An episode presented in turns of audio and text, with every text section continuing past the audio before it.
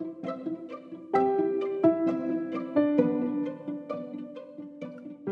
beabá da sustentabilidade.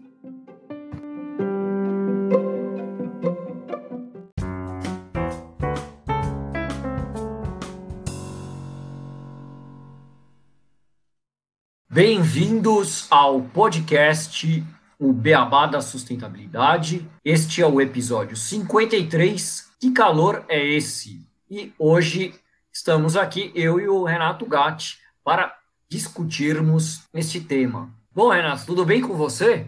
Preparado para esse calor? Oi, Gustavo, tudo bom com você? Olá, todos os nossos ouvintes. Fazia tempo que não vinha só nós dois aqui falar com os ouvintes, hein, Gustavo? E respondendo como um bom ribeirão pretano, sempre preparado para o calor, mas tá pegando.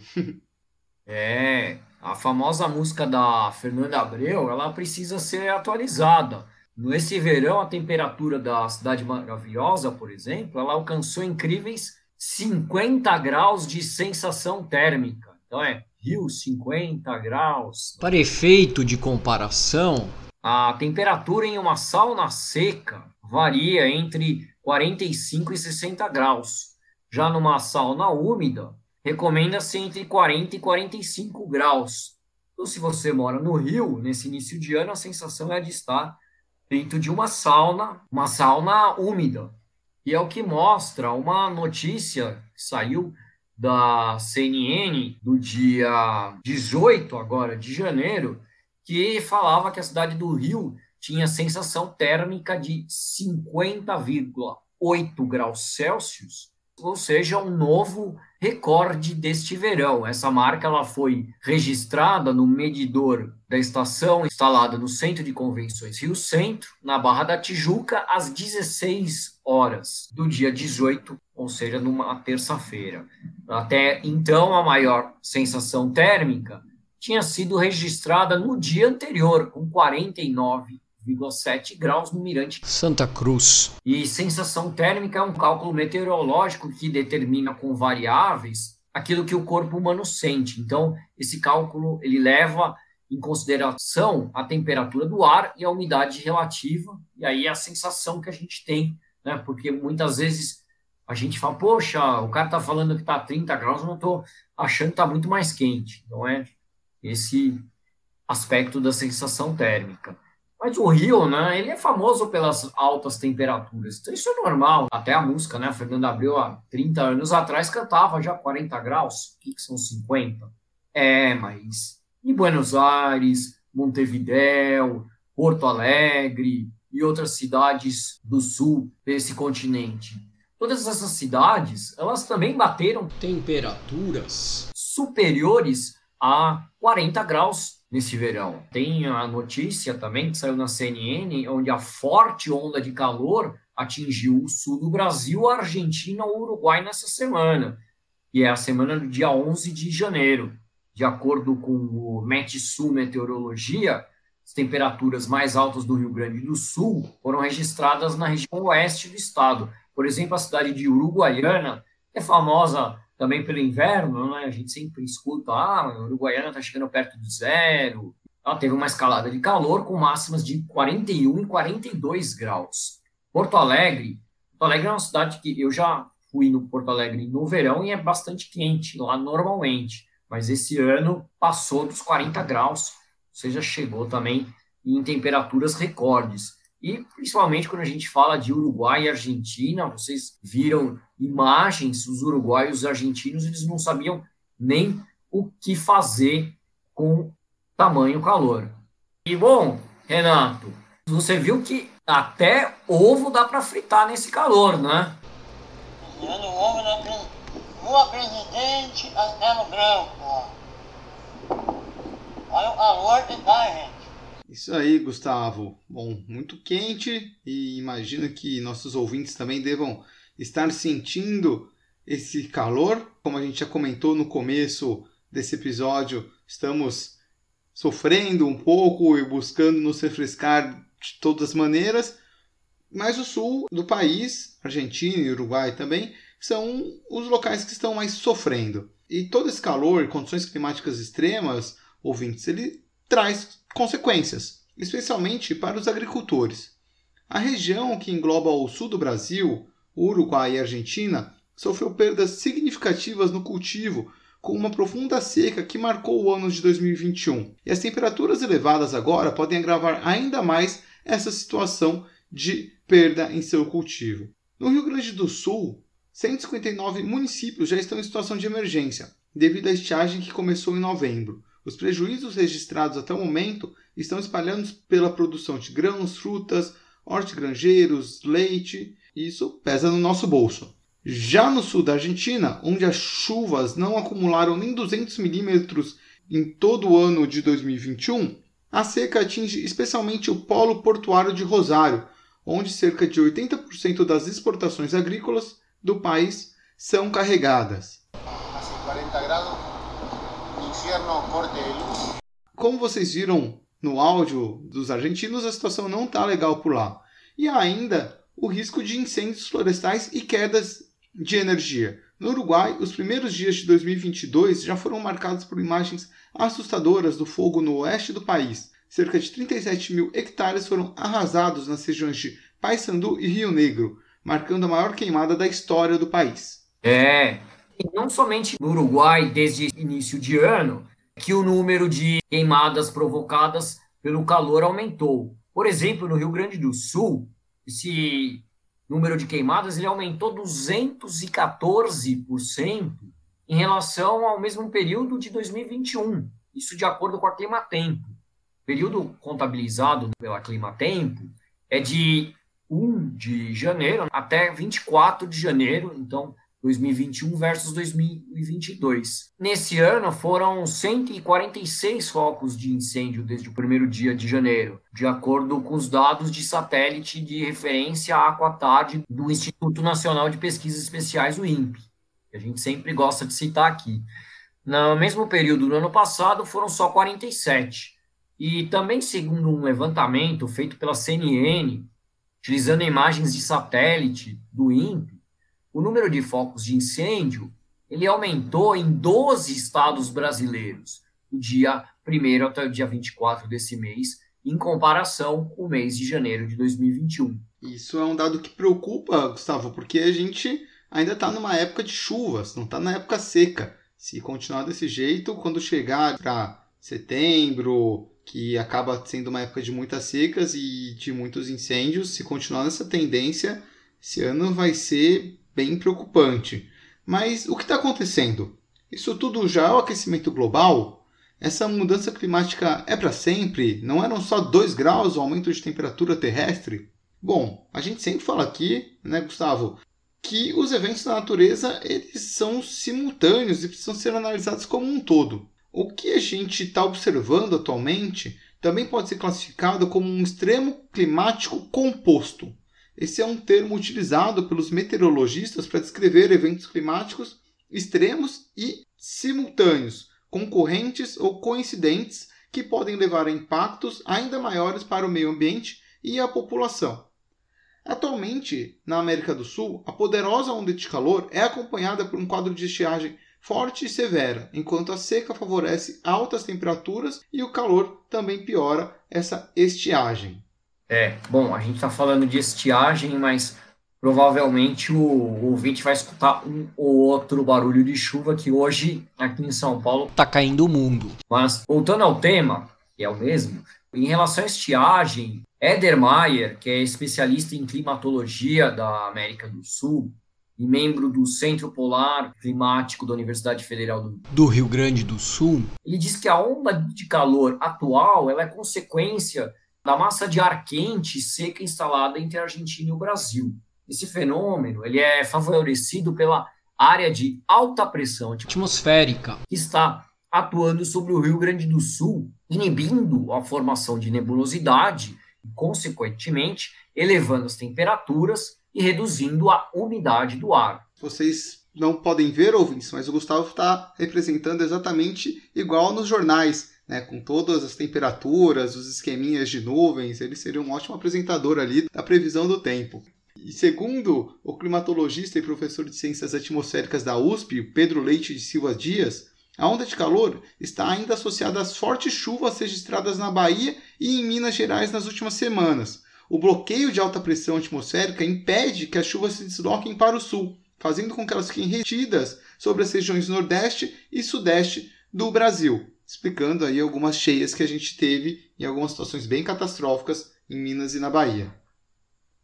Sim, Bom, é, vocês não estão vendo aí aqui atrás de mim o um belíssimo telão com as imagens da região sul da América do Sul, mas ainda há uma relação com o fenômeno climático Laninha, que a gente já mencionou várias vezes aqui no podcast, que se desenvolve quando ventos que sopram sobre o Pacífico empurram as águas quentes da superfície para o oeste em direção à Indonésia. Isso causa grandes mudanças climáticas em diferentes partes do mundo, inclusive na América do Sul. A atmosfera está toda conectada. É um fenômeno anômalo que nunca acontece de forma isolada, explica o climatologista e professor de ciências atmosféricas da USP, o Pedro Leite da Silva Dias. O Laninha contribui não só para potencializar a intensidade da atual onda de calor, como também pode fazer com que ela demore a passar. Há registros de eventos extremos associados ao Laninha há pelo menos 2 milhões de anos, mas já se sabe que seus efeitos negativos estão se tornando cada vez mais intensos. Bom, então vários fenômenos e até agora não falamos nada de aquecimento global. Porém, os cientistas do painel intergovernamental sobre mudanças climáticas da ONU, o IPCC, que a gente inclusive já trouxe aqui um relatório que eles soltaram ano passado, atribuem essa e outras mudanças do comportamento natural do planeta às mudanças climáticas. O estudo, que vocês podem ver o episódio completo onde a gente destrincha esse estudo, ele foi feito por centenas de cientistas que analisaram milhares de evidências coletadas ao redor do planeta e alerta para o aumento de ondas de calor, secas, alagamentos e outros eventos climáticos extremos nos próximos 10 anos. As temperaturas máximas aumentaram significativamente nos últimos 60 anos, e o aquecimento global é sem dúvidas um potencial candidato para explicar esse aumento de intensidade das ondas de calor, segundo o professor da USP, Silva Dias, que a gente comentou anteriormente. Bom, os extremos climáticos, eles já são realidade. Eles trouxeram miséria para milhões em todo o mundo em 2021. A gente tem até um episódio sobre os refugiados climáticos.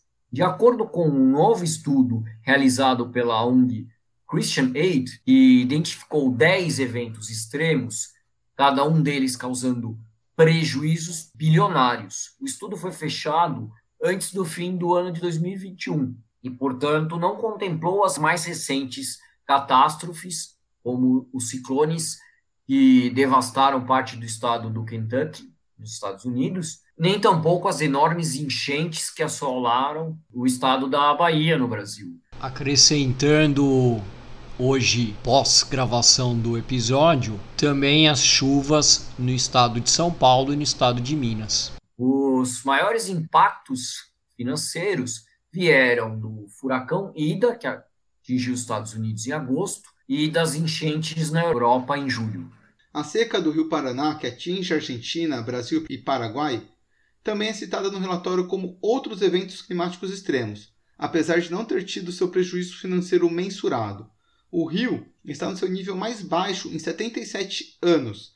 Em Guaíra, o nível do rio Paraná está na cota 81 metros acima do nível do mar, enquanto o normal é 137 metros. Em muitas regiões mais pobres, inundações e tempestades causaram deslocamentos em massa de pessoas e grande sofrimento. Nem todos os eventos climáticos extremos são causados ou vinculados a mudanças climáticas, embora os cientistas venham investigando cada vez mais essas conexões e achando que realmente, igual o relatório do IPCC indica, elas são fortes potenciais para explicar o que está acontecendo hoje no mundo.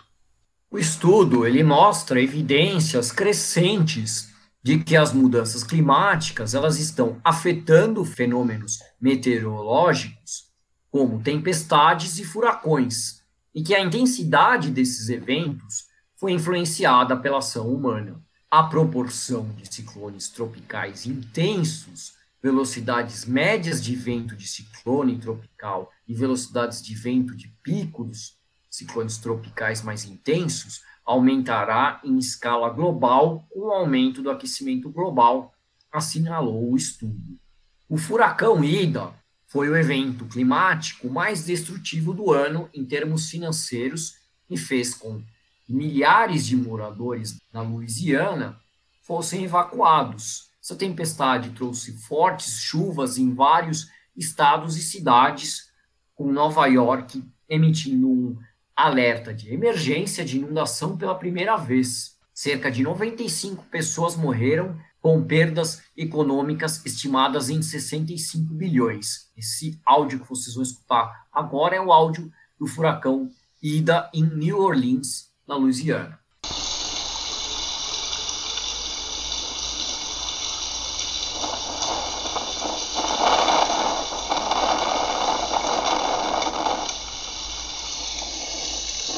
E que ele tenha ido e não volte mais, Gustavo, que assustou bastante. Boa, boa. Esse furacão tem que ser só de ida mesmo. O segundo evento financeiro mais caro foram as inundações generalizadas na Alemanha, França e outros países europeus em julho. A velocidade e a intensidade da água sobrecarregaram as estruturas de defesa e 240 pessoas morreram.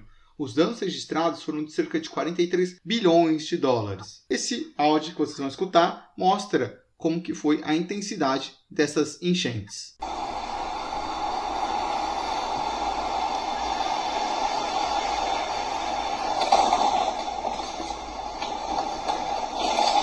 Esse estudo realizado pela ONG Christian Aid, a maioria dos eventos climáticos ocorreu em países desenvolvidos. Isso porque é mais fácil estimar as perdas financeiras através dos sinistros de seguro geralmente disponíveis em países mais ricos, onde as pessoas podem pagar por apólices de suas casas e negócios. Segundo a seguradora Aon, é provável que 2021 seja a quarta vez em cinco anos que catástrofes naturais globais custaram mais de 100 bilhões de dólares. O relatório ele também documenta muitos outros eventos em que o impacto financeiro é mais difícil de determinar, mas o impacto nas pessoas é realmente significativo.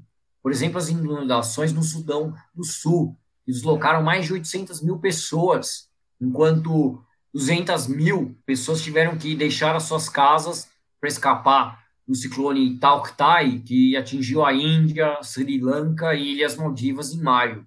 E o que fazer com os refugiados climáticos? Bom, nós já discutimos isso antes também aqui no Beabá. O relatório ele destaca a necessidade de maiores esforços na redução das emissões de dióxido de carbono, de modo a minimizar os impactos futuros relacionados ao clima. Ele também pede a diplomatas especializados em negociações sobre o clima que ajudem os países mais pobres, que sofrem enormes perdas econômicas nas negociações climáticas globais da cúpula do clima da ONU em Glasgow, a COP26, Glasgow na Escócia, essa questão de financiamento para perdas e danos causados por eventos relacionados ao clima gerou grande desacordo entre os países. As nações em desenvolvimento elas queriam dinheiro e os ricos disseram que mais diálogos são necessários. E aí fica né, sempre esse embate quando a gente tem as cúpulas do clima e realmente a gente tem o exemplo do ministro do Tuvalu que falou do meio da água, porque o país dele está ficando debaixo d'água, e mesmo assim os países ricos continuam não dando dinheiro, querendo mais diálogo, quando nesse aspecto eles precisariam e têm até a responsabilidade, porque boa parte da riqueza deles vem de explorar outros países. E aí eu pergunto, Gustavo, sabendo através desse relatório da Christian Aid os custos para fazer a manutenção dos danos causados pelos eventos climáticos, se os países, principalmente os mais ricos, vão começar a colaborar mais entre todos e financiar para que a gente comece a avançar cada vez mais nessa agenda climática para combater o aquecimento global. E uma outra pergunta que fica para a gente discutir aqui é: esse calor, de fato, está associado às mudanças climáticas? São vários. Só um adendo ah, claro. que a gente mencionou, como a gente tem muitos ouvintes em Minas Gerais também, houve esse ano, como quase todos os anos, o calor levou a grandes chuvas em Minas Gerais, com várias e vários desastres, inclusive quebra de barreira em barragens de mineração e queda do morro lá em Ouro Preto, que teve destruição de grandes casarões históricos. Queria só mencionar esse ponto que a gente não tinha colocado tanto, mas realmente Minas entra também nesse nível de catástrofe, e é uma catástrofe, no nosso caso, na região sudeste, que acontece quase todo ano, e a gente continua ainda não tendo ação contra esse tipo de coisa que é prevista, apesar de, como a gente está vendo, sempre está numa curva de aumento com o aquecimento global. Cada vez mais essas chuvas são mais fortes. Isso, Salvo. Sim, a gente sempre tem que lembrar de Minas, também da Bahia, que teve vários alagamentos e uma situação bem difícil aí recentemente, e que são fatores que estão sim relacionados ao aquecimento global. São eventos climáticos que acontecem simultaneamente. A gente está falando de uma laninha, estamos falando de algumas condições atmosféricas, mas que a gente não pode deixar de esquecer que a gente está no oitavo ano. A gente até fez uma publicação recente no nosso Instagram com a temperatura da Terra sendo a maior já registrada no total desde que foi começado as suas mensurações. Então a gente está tendo aquecimento, isso vai mexendo em condições atmosféricas, vai afetando, e tudo é um efeito em cascata. Se a gente mexe em um ponto, tipo o efeito borboleta, né? Vai atrapalhar e vai chegar às consequências em um determinado local. E os eventos climáticos, igual o relatório do IPCC já adiantou, vão ficando cada vez mais catastróficos e levando a perdas cada vez maiores, infelizmente. E por isso que a gente precisa se movimentar, tomar ações o quanto antes. Renato, e antes da gente ir para a costumeira sessão de curiosidades, hoje a gente tem uma nova sessão aqui no podcast, que é a sessão de Data Beabá.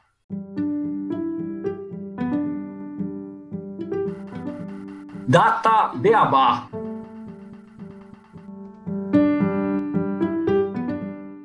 E o Data Beabá dessa semana, ele perguntou para os nossos ouvintes o que você tem achado desse verão?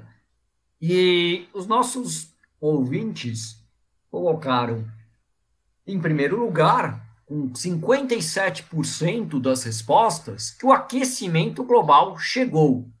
Incrivelmente, para 21%, o verão está mais frio que o normal. Bom, vamos ver de repente qual a cidade que esses 21% estão, né? Porque com o Laninha, com toda essa loucura, pode ter cidades que não estejam um verão tão quente.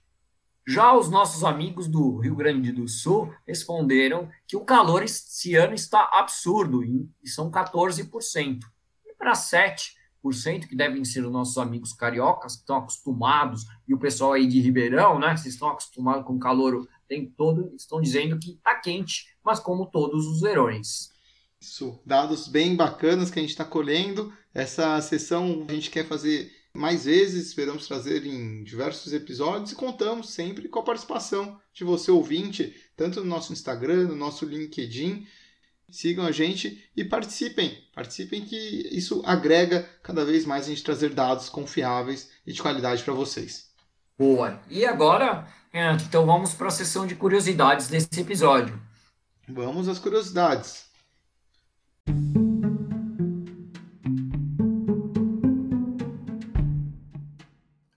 Curiosidades. Bom, ouvintes, vocês sabem o que é a geoengenharia? Bom, a geoengenharia também é chamada engenharia climática ou intervenção climática e é um conjunto de tecnologias emergentes que podem atuar no meio ambiente, compensando parcialmente alguns dos impactos das mudanças climáticas. Ela engloba duas principais categorias. Ambas são consideradas por estudiosos como formas de evitar os perigos do aquecimento global, mas também podem ter impactos no meio ambiente e são um pouco polêmicas. A primeira categoria é a geoengenharia de carbono, também chamada de remoção de dióxido de carbono, que visa sugar o carbono da atmosfera. Como exemplo, como máquinas que podem puxar e filtrar o CO2 apenas e armazenar ele novamente embaixo do solo, arrancando ele assim da atmosfera e prendendo no interior do nosso planeta. E a segunda é a geoengenharia solar, que busca refletir mais luz do Sol para resfriar o planeta. E aqui a gente pode fazer uso de grandes satélites ou de superfícies espalhadas pelo planeta para evitar com que os raios solares entram, incidam no planeta e retornem para a atmosfera sem prejudicar assim o nosso planeta, sem que aumente as temperaturas. Mas como a gente sempre diz aqui no Beabá, as decisões, às vezes tomadas de uma forma muito rápida ou sem pensar nas suas consequências, podem trazer resultados que às vezes a gente não espera e serem piores do que a gente fazer o básico, contar simplesmente com que a natureza mesmo possa fazer o seu papel e a gente apenas restaurando a sua conservação. Então, fica aí esse conhecimento sobre a geoengenharia para vocês ouvintes. Sim, como você falou isso, né, a gente vê que possivelmente a gente tem algumas discussões nesse sentido em relação a essa onda de calor, principalmente no sul, que está tendo um grande impacto nas áreas de plantação da região, né, por causa da onda de calor extremo e da falta de chuva, e está realmente matando as plantações mas as soluções que estão sendo pensadas, muitas delas estão sendo pensadas assim, realmente sem olhar para o todo e só vendo o momento. E a gente precisa realmente ter soluções que sejam sustentáveis, que sejam olhando o todo, olhando o sistema e olhando uma perenidade da solução.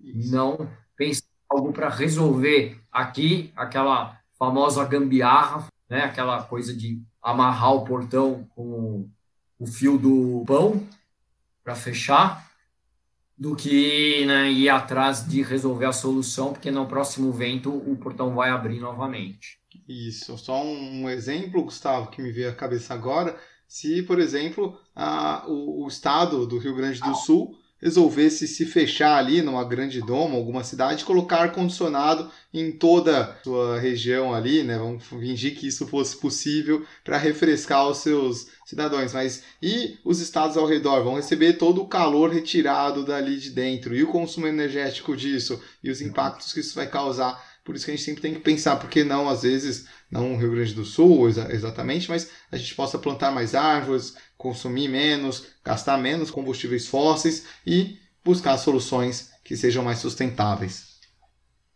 Sim, exatamente, porque esse problema da falta de chuva, se você pegar e desviar toda a água para esse tipo de coisa, você vai realmente ter para irrigação, você vai ter problemas gerados para que a água com essa falta de chuva ela está faltando e a gente sabe né, que muitas coisas são feitas pelo desmatamento que ocorre na região amazônica e na região do Cerrado. Né? A gente falou no episódio passado, na curiosidade, que Rondônia tem o segundo maior rebanho de gado do país. Rondônia é um estado que é totalmente na Amazônia. Você está floresta por pasto de alguma maneira vai impactar. E aí impacta no agronegócio do sul que tá, agora não está tendo água. Isso aí, Gustavo. Por isso que a gente tem, tem que pensar de forma sistêmica, de forma abrangente. Bom, Exato.